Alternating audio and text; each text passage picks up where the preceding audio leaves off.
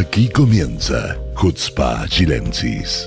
Esta charla distendida que le proponen Sivan Gobrín junto a Gabriel Colodro y Hernán López. Bienvenidos.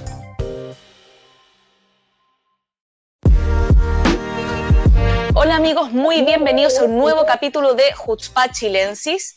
Hoy eh, tenemos a una invitada que ya había estado antes con nosotros, pero dadas las circunstancias y el contexto político, tenemos de vuelta con nosotros a Rachel Fele. Rachel, experta en política israelí, tiene su plataforma para los que la quieran seguir en Facebook, en Instagram también, ¿no? y en Twitter, eh, Politican, para que todos los que se quieran ir informando de lo que está pasando ahora en las elecciones, la sigan y no se preocupen, no me olvidé de ustedes, queridos, no me olvidé de presentarlos, solamente que estoy muy emocionada que Rachel esté acá, mm. así que por eso la quería presentar primera.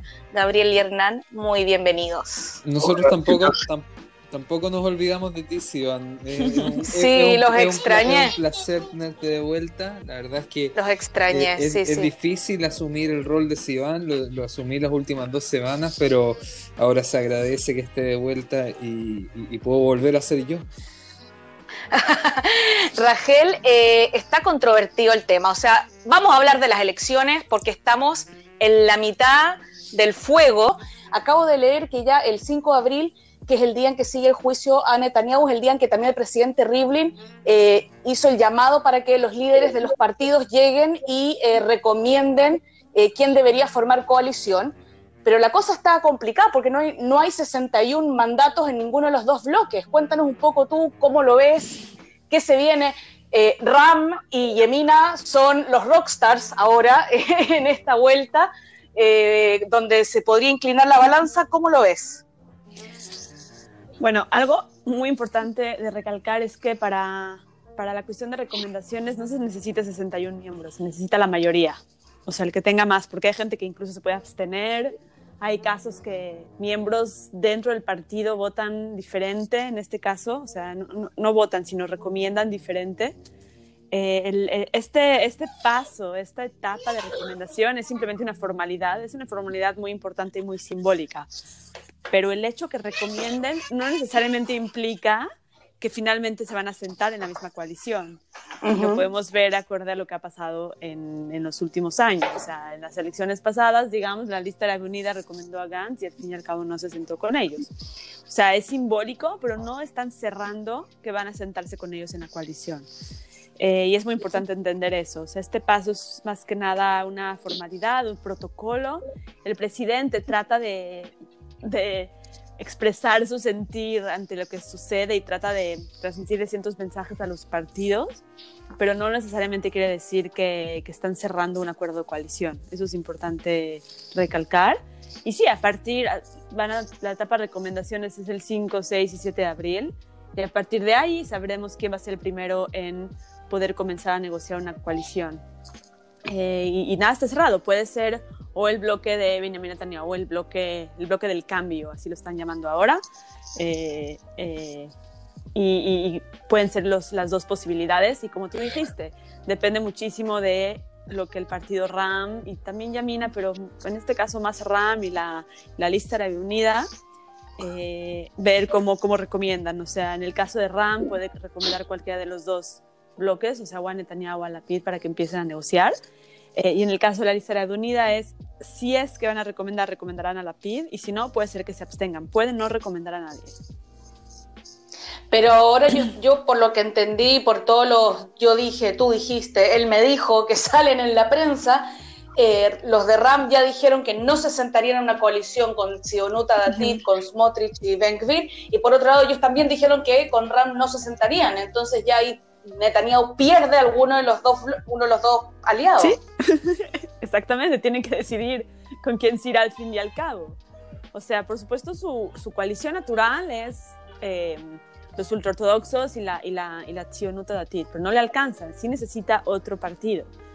Y, y, tenemos, tenemos que también ver, por ejemplo, quiénes son los que naturalmente, acorde a su ideología, deberían de estar con él, que deberían de ser y o sea, el partido Yamina y el partido Tikva Hadashah, pero ellos parte de su principio, no el caso de Bennett, pero más el caso de Saar, es que no se sentarán bajo Netanyahu. Eh, sin embargo, estos dos están, hable y hable, todos estos, estos días están platicando bastante entre ellos dos para ver si hacen una, un estilo de estrategia en conjunto eh, para tratar de entrar a alguno de los dos bloques. Em, y, otra vez, es, es, muy, muy difícil saber qué va a suceder y nuevamente el hecho que negocie, que, que recomienden no implica que van a sentarse en la misma coalición. Eso es muy importante eh, tomarlo en cuenta ahorita. Claro. Ahora, ah, dale. No, lo, que quería decir es que la verdad es que a ver, hay, hay varios temas que son que uno, digamos, lo asume como, como hechos normales y que realmente, o sea, aquí, aquí hay que hacer, yo creo que conciencia de que tenemos un partido que acaba de ingresar a la Knesset donde eh, sus miembros digamos, han pasado por juicio al menos 53 veces, en el caso de Itamar Ben-Gvir, por lo menos, mm. eh, y, ha sido condenado, digamos, ha sido hallado culpable 14 de esas 53 veces. Eh, y aquí estamos hablando de que se sienta o no se sienta. O sea, primero que todo, yo creo que hay, hay, un, hay un gran eh, un gran problema en la política israelí que nadie lo está planteando, o sea, sí se está planteando, pero de todas formas se está conllevando. Ese es un tema y, el, otro, y el otro tema, digamos, es la, la que, por lo menos a mí, bajo mi perspectiva, que vengo de un país donde el sistema es diferente, un sistema presidencial, el tema de la repartición de ministerios como moneda de cambio, digamos, por apoyar la formación de un gobierno u otro, eh, dejando totalmente por fuera la lógica de que quien debe dirigir los ministerios importantes como salud, eh, educación, interior, exterior, eh, pase por la expertise de la persona, sino que simplemente te sientas conmigo, aquí tienes el premio. y digamos, son cosas de las que quizás muchas veces dejamos de hablar y la gente afuera no lo entiende así porque tienen otros sistemas electorales. No, o sea, primero que nada, el israelí mismo no entiende que existe esa posibilidad en el mundo. O sea, yo estoy de acuerdo contigo. Lo que tú dices, Gabriel, es muy. Yo estoy totalmente de acuerdo. Debería de haber un, un gabinete profesional. Que, digamos que no oficialmente existe. O sea, los ministerios tienen a sus directores, que son los profesionales, los que entienden de los temas en general. O sea, y, ellos son los que manejan los ministerios. Y evidentemente lo vemos hoy en día. Tenemos una crisis política enorme ya por años y no quiere decir que el país está, estamos en anarquía. Al contrario, el país funciona y funciona bien, de hecho bastante bien, dada la situación actual. Sabemos un país organizado, claro que hay bastantes problemas, pero, pero en general... Eh, gracias a que los ministerios funcionan y, no, se, no van de la mano, digamos, con la cuestión política, en algunos casos, eh, funciona. Eh, pero eh, igual debería de ser algo mucho más profesional. Y sí existen algunos parlamentos esta, este mecanismo, pero sí, sí es muy complicado, porque si no, la, la, cuestión de negociación se torna muy, muy complicada. O sea, tienes que, que, que saber que que dar a cambio de que te regalen la, mayoría en la coalición, en este caso. O sea, yo puedo pensar en otras miles de posibilidades que no sea un ministerio. O sea, por ejemplo, cierta legislación, ciertos proyectos, ciertos eh, presupuestos, pero sí la cuestión de los ministerios es hoy en día lo más eh, valioso, digamos, en los, en los temas de de, negociación de coalición y eso sí afecta mucho. Nuevamente, estoy de acuerdo contigo, debería de haber una reforma en ese, en ese sentido, 100%. Ayudaría mucho, por lo menos, a profesionalizar el sistema de negociación y el sistema político. Pero porque si lo vemos ahora, o sea, traigamos el tema un poquito a, lo actual, o sea, lo que yo he visto es que eh, tanto miembros de, digamos, eh, parlamentarios o Javier Knesset de partidos como eh, Tikva Hadashah de Gideon Sar o incluso de la lista árabe se les han ofrecido ministerios concretos a cambio de sentarse. Por ejemplo, no, sé qué tan cierto será, la verdad es que me sonó bastante extraño cuando lo leí, pero leí que se le había ofrecido incluso a Ahmed Tibi de la, de la lista árabe unida y a otro parlamentario más de la lista árabe unida ministerios que, que tienen relación a la población árabe del país eh, a cambio de sentarse, digamos, en el gobierno de Netanyahu, cosa que es en otras circunstancias sería inimaginable, o sea, eh, Netanyahu, digamos, apuntando a la lista árabe unida para formar gobierno.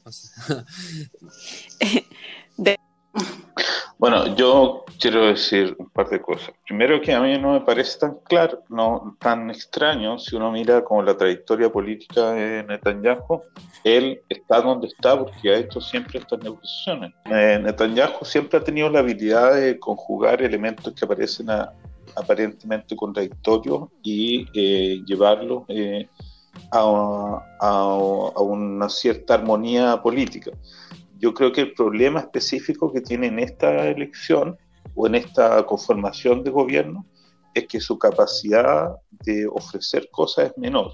Me explico.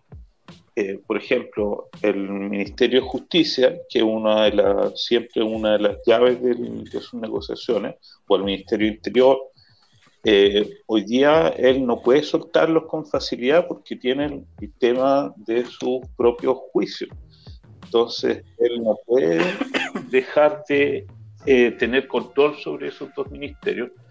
Eh, y eh, otra cosa que modifica su capacidad de negociación es la actitud de los partidos árabes, que obviamente, como Gabriel decía antes, nunca pudieron ser parte de su gobierno eh, por el contexto ideológico en que se manejaba eh, Netanyahu, pero siempre estuvieron, eh, eh, estaba la posibilidad de ofrecerles algo relevante, porque ellos tienen de verdad problemas específicos importantes.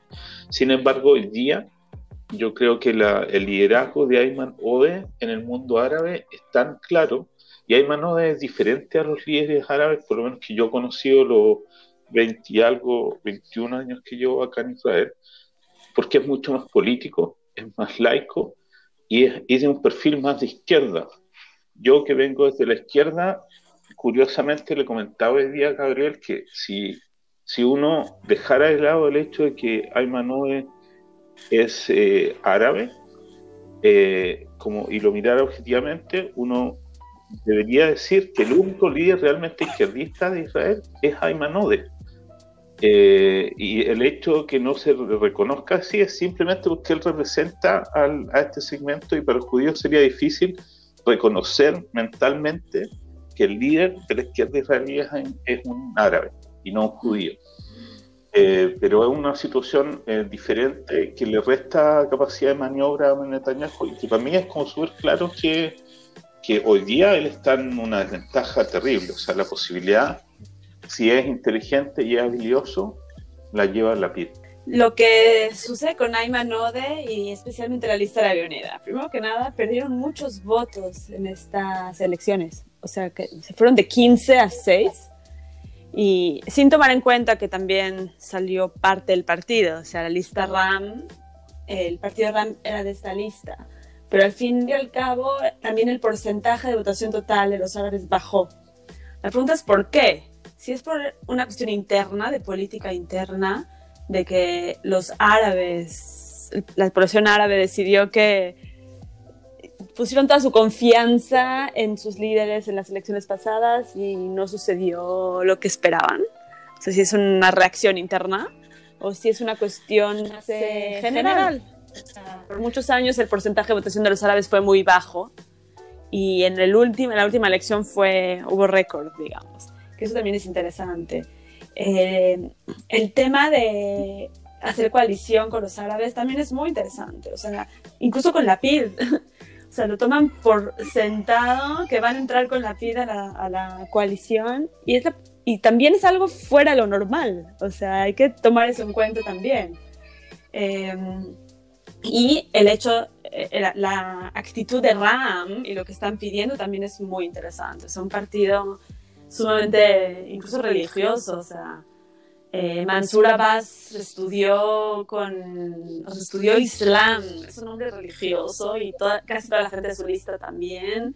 Y también es interesante que haya religiosos musulmanes dentro de la Knesset en algún puesto con poder, eh, cosa que nunca había pasado. muchas cuestiones históricas conectadas con, con los árabes. Eh, ¿cuál, cuál, es la percepción del Likud hacia Ram? No, no estoy hablando de Benjamin Netanyahu como, como persona que podría tener, digamos, hasta ahora hemos visto que a donde, ha podido extender, digamos, eh, la posibilidad de, conseguir algo, conseguir un asiento aquí y allá, lo va a hacer, pero desde el votante del Likud y del Javier Knesset del Likud, quizá el número 15 a 20, que no tiene tanto, eh, digamos, no le, llega, no le llega tanto beneficio de parte del, gobierno a formar, pero si bien tiene una postura del, del Likud clásica y, formada, ¿cómo, cómo, ¿Cómo podría digerir esto un, un, Likudnik, eh, digamos, estándar? Me parece que el Likud estándar, incluso hablando de la ideología de Jabotinsky, ¿ok? Si nos vamos por, por esa parte ideológica. O sea, los árabes no, no están eh, vetados, son parte del país siempre y cuando acepten en el Estado de Israel como el Estado de los judíos y no traten de, de eh, boicotear o, utilizar violencia, etcétera. O sea, son parte de este país, son parte de la población y se pueden tomar en cuenta. Nuevamente, si ellos, dependiendo cuáles sean sus, intenciones. Ahora, los Likudnikim nos podemos dividir en diferentes campos. Tenemos todo tipo de Likudnikim y lo vemos en la lista del Likud. O sea, tenemos Likudnikim más liberales, menos liberales, más centrados a la periferia, más populistas, más cuestiones económicas. O sea, hay mucha, mucha eh, heterogeneidad en el Likud. Y hoy en día sabemos, el que pone la línea del Likud es Netanyahu. Eh, y yo no sé si tienen mucho campo para decir su opinión incluso. o sea, los que, los que querían dar su mm. opinión y no lo pudieron hacer, ya se salieron del Likud y están en otros partidos.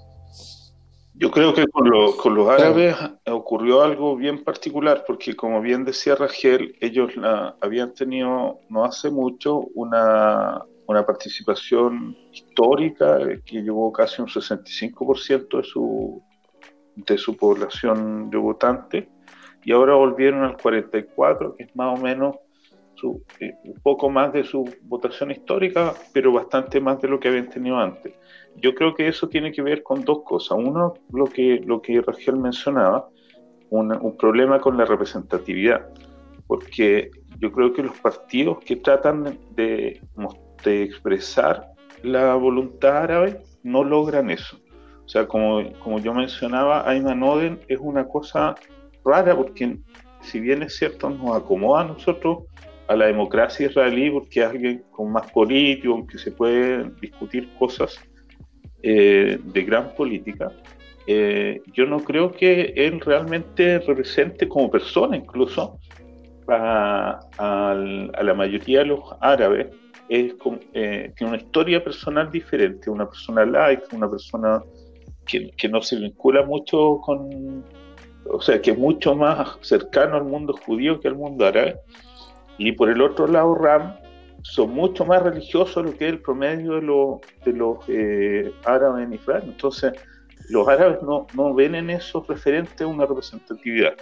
Y lo otro que pasó, que hay que tomarlo en cuenta, que eh, históricamente un, parte de la población árabe era representada por los partidos de izquierda, por Meretz y Abodá.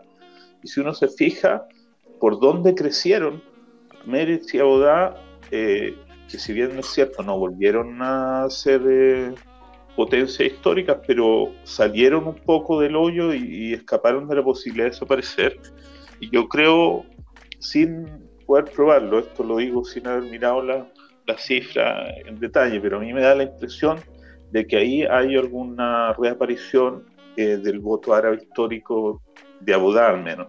La cuestión de la, de la izquierda y el liderazgo de, de Ayman Ode puede ser que en cuestiones ideológicas también y, de lo que la izquierda representa, puede ser que Ayman Ode tenga el, el perfil eh, más ad hoc a lo que debería de ser la izquierda tradicional. No sé si eso te referías, Hernán, pero, pero probablemente sí, también la cuestión de la secularidad. Me refiero exactamente a eso, porque si tú miras, digamos, la, la, la izquierda tradicional siempre ha estado ligado con los problemas del trabajador, con los problemas del mundo campesino, con, los problemas del, eh, del, ciudadano en la ciudad. Y hoy día, si tú miras a Meretz, yo soy de Meretz, eh, a mí es como un partido extraño porque se basa mucho en las reivindicaciones de género, eh, incluso en, en, los temas de, la ocupación y poco de los problemas sociales.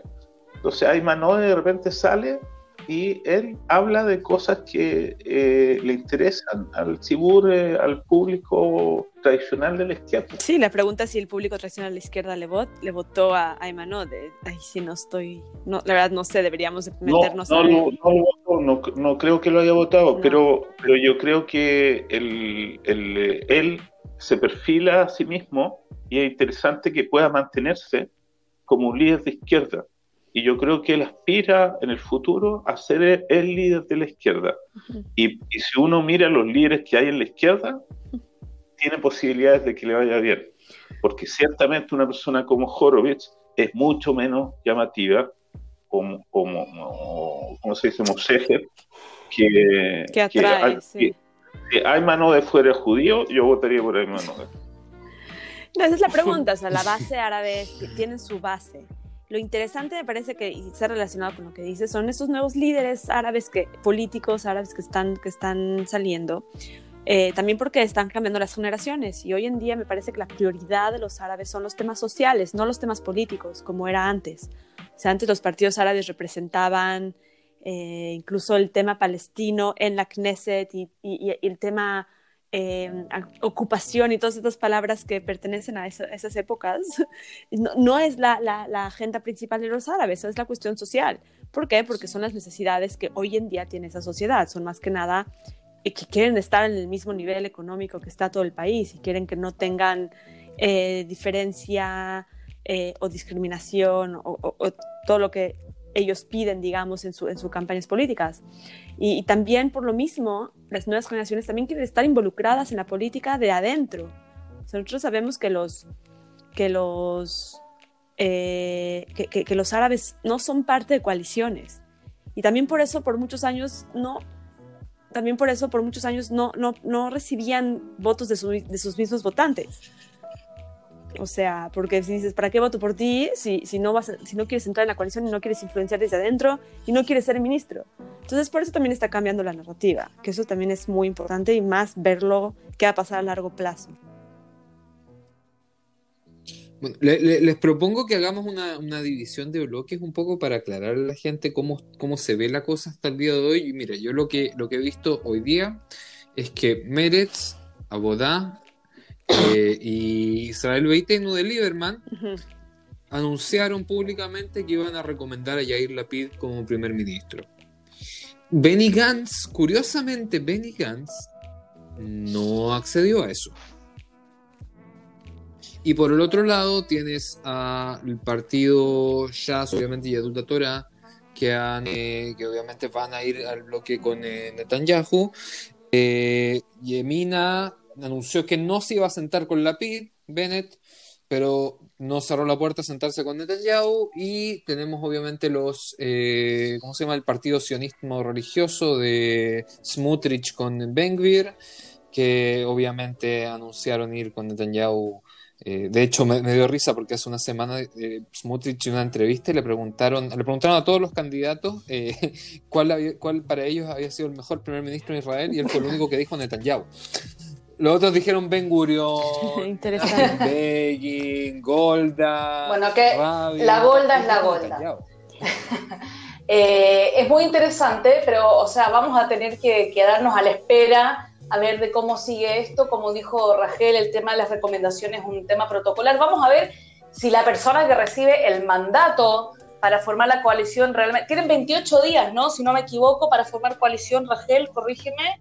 En el primer round, digamos. Sí, el primer round. Si no, en 28, si, se, le, da a la, persona que se le da ahora el, mandato para, formar el gobierno no lo logra, entonces se le da a la segunda persona que obtuvo dos semanas. Se les da 14 días y pueden dar, no, perdón, perdón. 28 eh, días a la primera persona que obtuvo la oportunidad de negociación y el presidente puede llegar a darles dos semanas más, si es que lo requieren y si es, por ejemplo, el presidente puede decidir que no y que se lo da al próximo.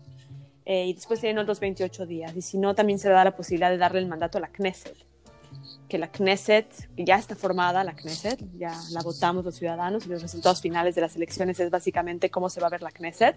Ellos pueden, se puede hacer un voto dentro de la Knesset para ver quién se le da o sea, quién se le da la, la oportunidad de formar el gobierno.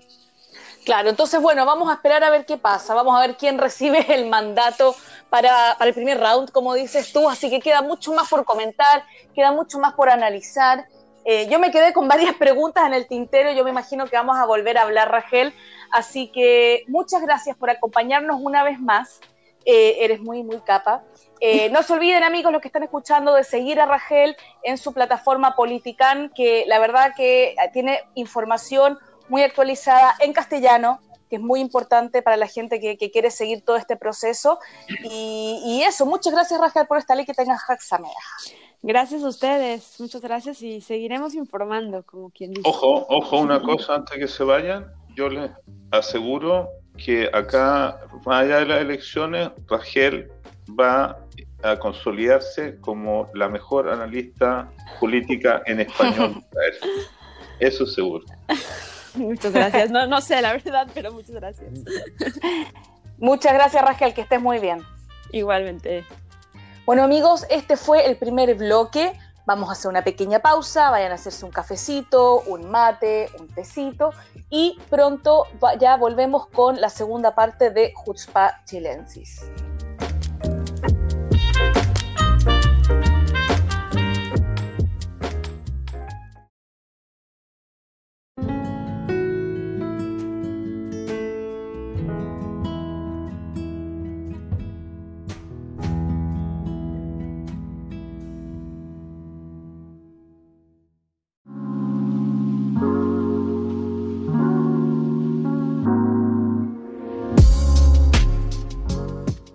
Bienvenidos de vuelta al segundo bloque de Hutzpah Chilensis.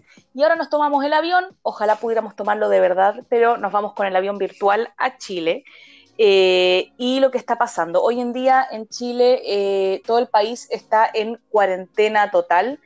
Y la cuarentena total que hay en Chile no es como la que nosotros estábamos acostumbrados cuando estábamos en, en, Seger, eh, sino que acá es mucho más estricto. ¿Qué es lo que significa eso? Que una persona que, por ejemplo, quiera ir al supermercado o ir a la farmacia, cosas que son, eh, se dice?, esenciales, eh, no lo puede hacer como lo hacíamos nosotros, sino que tiene que sacar, tiene un permiso por semana para, eh, para salir a, comprar lo que se necesita y ese permiso lo tiene que sacar a través de la página de la policía.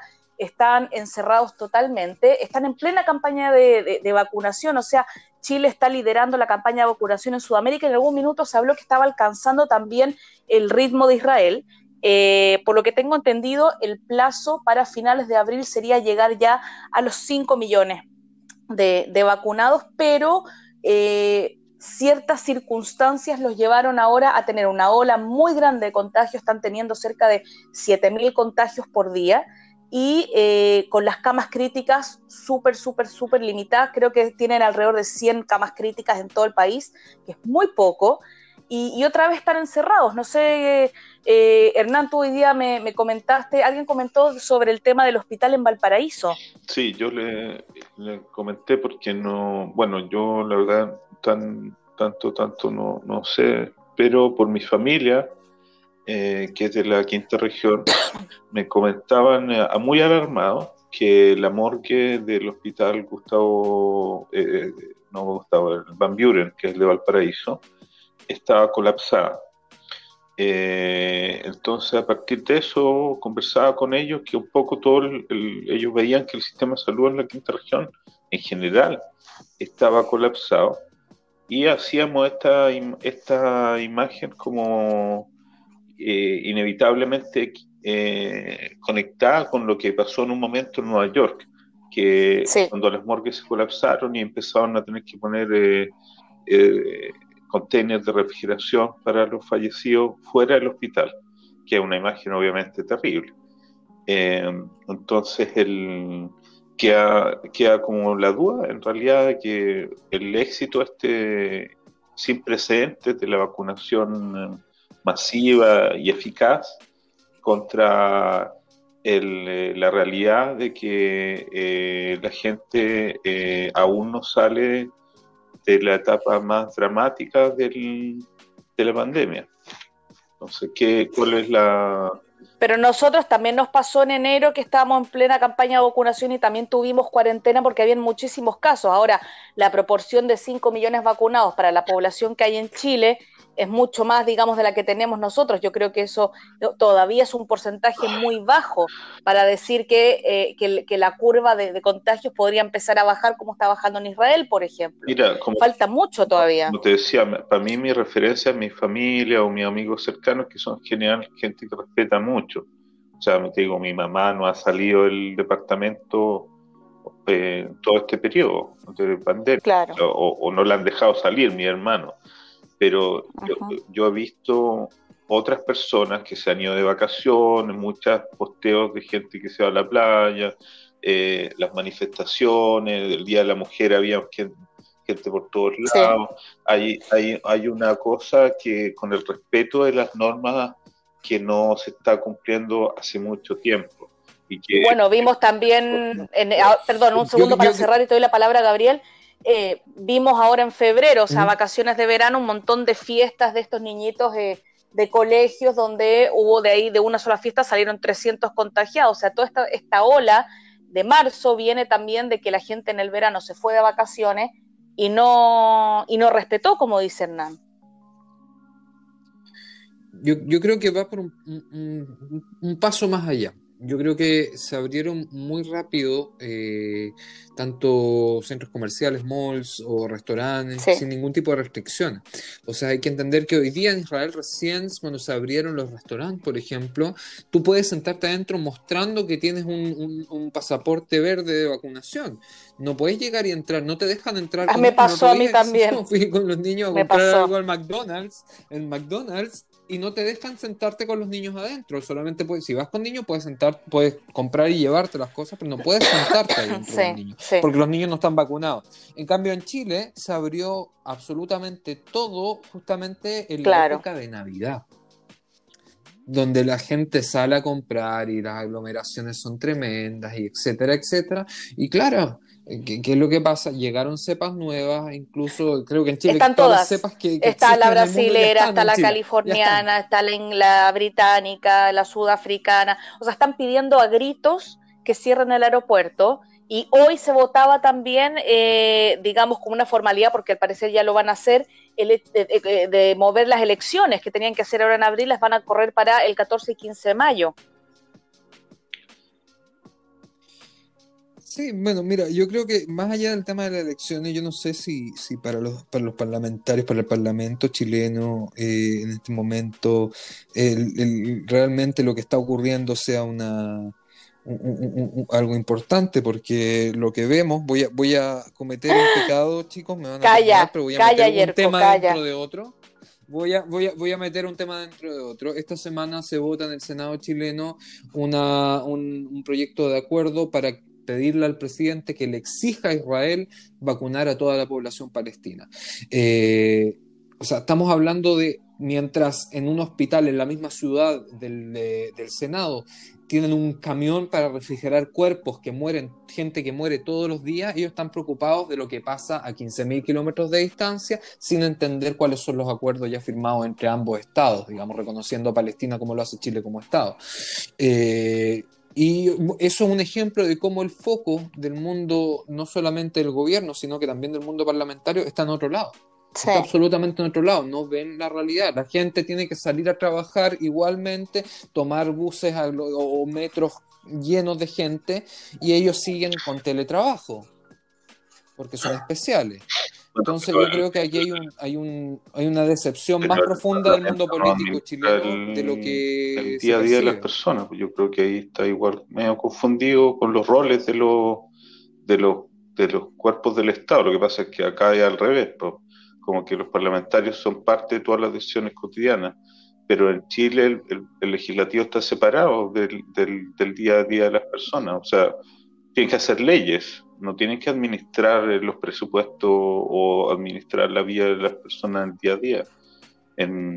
No te digo que sean súper responsables, pero tampoco creo eh, que, el Parlamento sea culpable de lo que está pasando. No es que sea culpable, yo entiendo lo que dice Gabriel, él ve como un paralelo, que están como en la dimensión desconocida, que al mismo tiempo que ellos exigen algo para afuera, adentro está pasando algo que no ven. Solo, ¿Te entendí bien? Yo, creo que hay, como una... Eh, una performática de Gabriel que lo entiendo, digamos, por poner en relieve el, tema de Israel, eh, pero no, no creo que sea eh, los políticos chilenos sean irresponsables frente a la realidad. O sea, creo que hay un problema eh, de conexión entre la población chilena en general y, la, y el gobierno. El gobierno como ejecutor de las políticas públicas, eh, porque eh, simplemente llegaron a un punto de, de, falta de comunicación. O sea, el gobierno tiene tan poco apoyo que la gente de una no respeta ni una cuestión mm. de lo que sale del gobierno. O sea, y no es que yo sea piñerista ni mucho, pero todo el mundo sabe que yo no soy piñerista. no soy piñerista, pero simplemente ya se, se fue de mambo y no respeta ni una cosa, digamos. No, pero yo, yo lo que voy es que, por ejemplo, si vemos la orden del día donde se va a votar esto, esto está en primer lugar. Después de esto, vienen temas que tienen relación con, con, el coronavirus, etcétera. Eh, pero, pero en primer lugar se vota esto. ¿Me entiendes a lo que voy? O sea, yo creo que, yo creo que por lo menos una comisión de relaciones exteriores de un Senado normal, bajo las condiciones eh, que vive el país, debería estar más preocupado de cómo eh, usar la experiencia externa eh, para, digamos, tratar el tema de la pandemia en el país. No sé, yo creo que es una opinión, hay que ver, yo creo que el gobierno lo ha hecho bien, el Parlamento, como te decía, el Parlamento ha hecho leyes eh, creo que donde han fallado es una cosa que es donde Israel también ha fallado, es apoyar económicamente a, la, población en este proceso, digamos, cómo la gente puede seguir comiendo y viviendo en un periodo tan largo sin poder trabajar. Ahora Chile no sé si está en condiciones de, presupuesto nacional de, de, apoyar eso, no, la verdad que no lo desconozco. Eh, y en Israel la forma que hago yo fue parcial, no, no total, todos lo conocemos.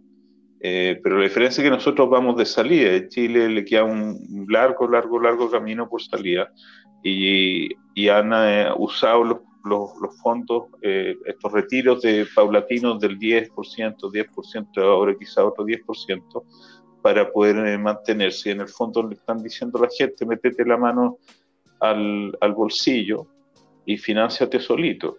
Y ahí quizá eh, yo diría que es la mayor responsabilidad de no haber legislado eso de, otra forma. Quiero aclarar una cosa lo que tú dijiste, Hernán, para la gente que no está escuchando, que no sabe lo que es una AFP. Eh, se les dio la posibilidad en cortito a los chilenos de sacar un 10% de sus pensiones para poder eh, mantenerse durante el corona y después hubo un segundo... Mm. Sí, por eso hubo una segunda vuelta para poder sacar, entonces la FP es eso, el fondo de pensiones de, los chilenos. Porque lo quería aclarar. Eso sí es responsabilidad, porque la ley de presupuesto, eso sí es responsabilidad del Congreso.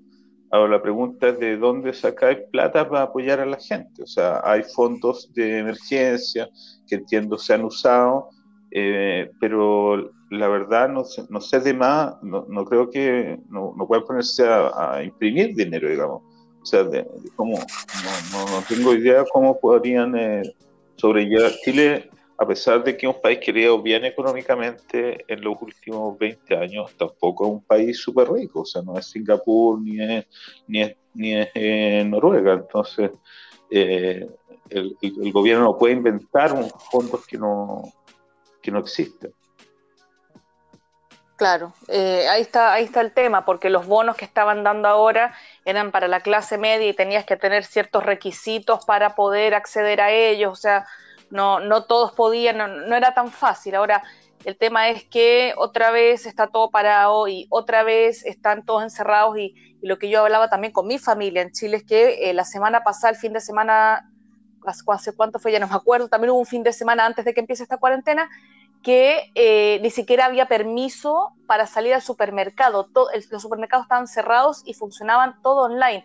¿Qué pasa con la gente que no puede pedir online? ¿Qué pasa con los viejitos que no saben pedir? ¿Qué pasa con la gente más pobre que no tiene computador y que te, compra el día a día el medio litro de aceite, eh, el kilo de arroz, el pan? ¿Cómo hacen ellos para comer en el día a día? Entonces, eso es un problema. ¿Cómo estudian todos esos niños? O sea, piensa en un país donde nosotros en Israel vimos lo problemático que era la educación a distancia, en un país que tiene una instalación bastante amplia eh, y aún así fue problemática. Y en Chile, o sea, en lugares donde igual no, existe, o sea, no, no, entonces, ¿cómo estudian? Cómo estudian, cómo comen, o sea, eh, es muy, muy difícil. Ahora, se supone que esta cuarentena de ahora tendría que extenderse hasta mediados de abril con, digamos, posibilidades que sea más tiempo también. Y el tema del aeropuerto todavía no lo saben, eh, pero la gente está pidiendo que, que, se cierre por el tema de las cepas, que es lo que están haciendo acá, que todavía en Israel no pueden entrar turistas por un tema de protección a, que no entren eh, estas mutaciones extrañas, externas. ¿Sabes lo que yo quería resaltar? Que, lo conversaba la otra vez con un amigo del extranjero, un amigo europeo, eh, que la, pandemia, eh, el coronavirus, es terrible, pero hay pandemias paralelas que se están dando silenciosamente y que no se están conversando y que recién se están eh, dimensionando adecuadamente que tiene que ver con las depresiones, los suicidios, Totalmente. Eh, la salud mental de la población en todo este periodo, que no se ha mencionado, o sea, yo te digo, lo, vi en carne propia, digamos, gente cercana que, que se suicidó, o, que lo, o, en mi kibutz, yo te digo, la otra vez me llamaba mucho la atención, hay como un porcentaje importante del kibutz en depresión, depresión diagnosticada y todo, con ayuda, yo me quedé helado porque uno dice en el kibutz, que pues, ¿cómo voy a estar en depresión acá? Hay gente en depresiones profundas. Eh, imagínate en Chile, porque la, situación es mucho más. Y el, desamparo de la población es mucho mayor, el, la, el, sistema de salud mental, si bien no es malo, tampoco es, es, muy, es demasiado bueno. Entonces, yo creo que ahí hay una cosa, una bomba de tiempo que, que si no ha explotado, está explotando silenciosamente.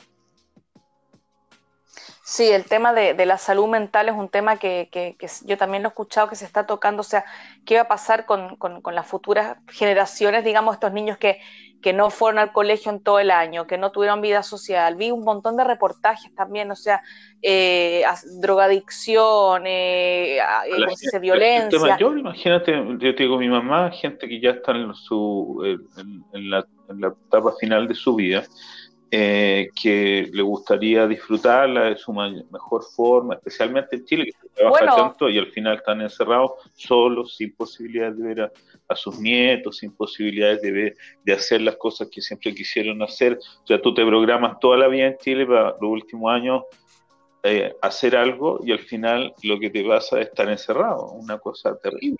Bueno, yo lo veo, yo lo veo en mi trabajo, que yo trabajo con, con, viejitos sobrevivientes del holocausto y cada día que hablo con ellos por teléfono, o sea, hay algunos que todavía no han salido, ya van un año sin salir de la casa, o que la familia no vive en la misma ciudad, que casi no vienen a verlo, que los tienen guardados en una burbuja, o que no se pueden vacunar por algún tipo de razón. Y, es tremendo todo lo que significa el, eh, ¿cómo se dice? El tifcud, eh, todo lo que significa el, eh, soplenme la palabra en castellano, em, mm, mm, mm, la parte motora, el, el, ¿qué? Funcionamiento, ¿no? Tifcud.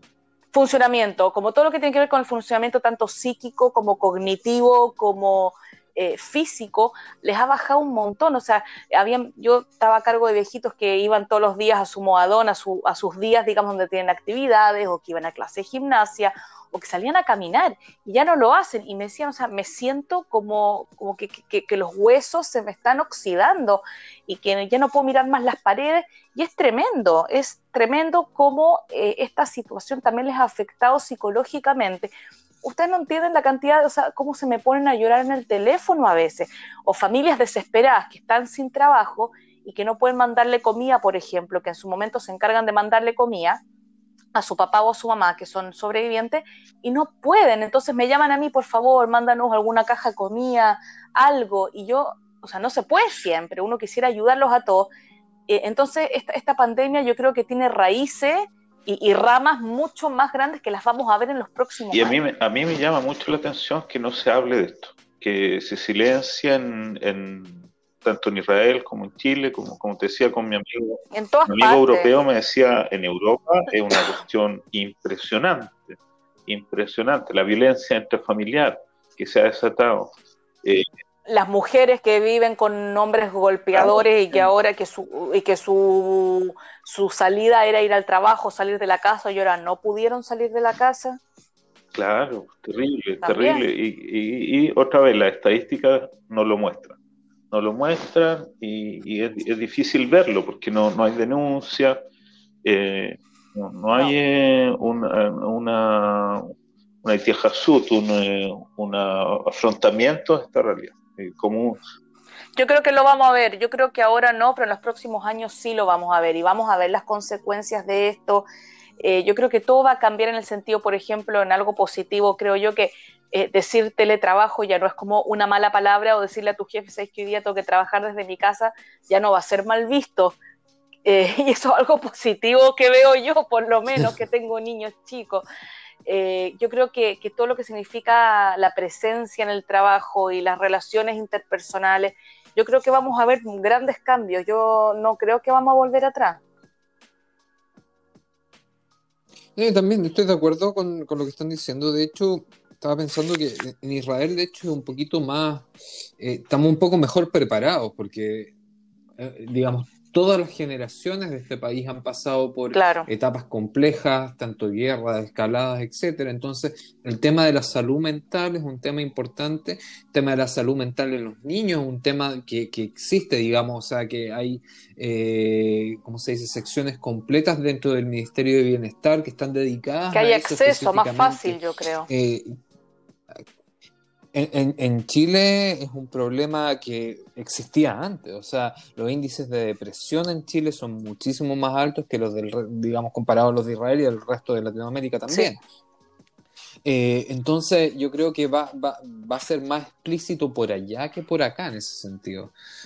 Porque no, no, hay, no hay un sistema, digamos, público eh, que permita, digamos, amplia, lo suficientemente amplio como para tratar un tema así. Acá lo, acá lo tienes y lo has tenido por... Sí, acá, acá yo creo que es más accesible. Yo no conozco otros países, pero en Chile por lo menos el acceso a un psicólogo es algo escarísimo. ¿Qué se trata?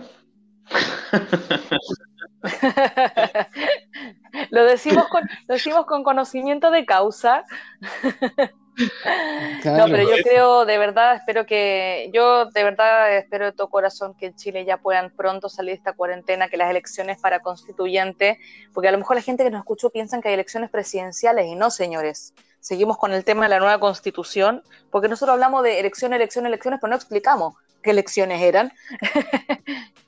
y, a, municipales, claro, y constituyentes, gracias. Eh, y que pronto ya puedan avanzar en, lo que sería la, en lo que es la campaña de, vacunación para pronto empezar a ver el efecto de la vacuna que nosotros acá nos dimos cuenta que no era tan rápido como nosotros pensábamos, que no era tan automático, nos demoramos tres meses en ver el efecto de la vacuna. cuestión que había visto la otra vez con Bukele, este presidente excéntrico que tiene en El Salvador, que él integró a, a los derechos de las personas el derecho al acceso al Wi-Fi ¿En serio? Como Qué bueno. un derecho constitucional. Me parece excelente. yo nunca había escuchado eso. Bueno, eh, eso, les deseamos pronto en Chile y en Sudamérica en general, que está tan fea la cosa en Argentina, en Perú, en Brasil, eh, Uruguay, que, que, pronto puedan ya tener una campaña de vacunación como corresponde y que ya pronto dejemos esto atrás, por mientras sigan cuidándose, y, muchas gracias por acompañarnos en este nuevo capítulo de Jutzpah Chilensis. ¿La pasó bien? ¿Le interesó lo abordado? Si es así, lo esperamos la semana que viene, en este mismo horario y lugar. Jutzpah Chilensis.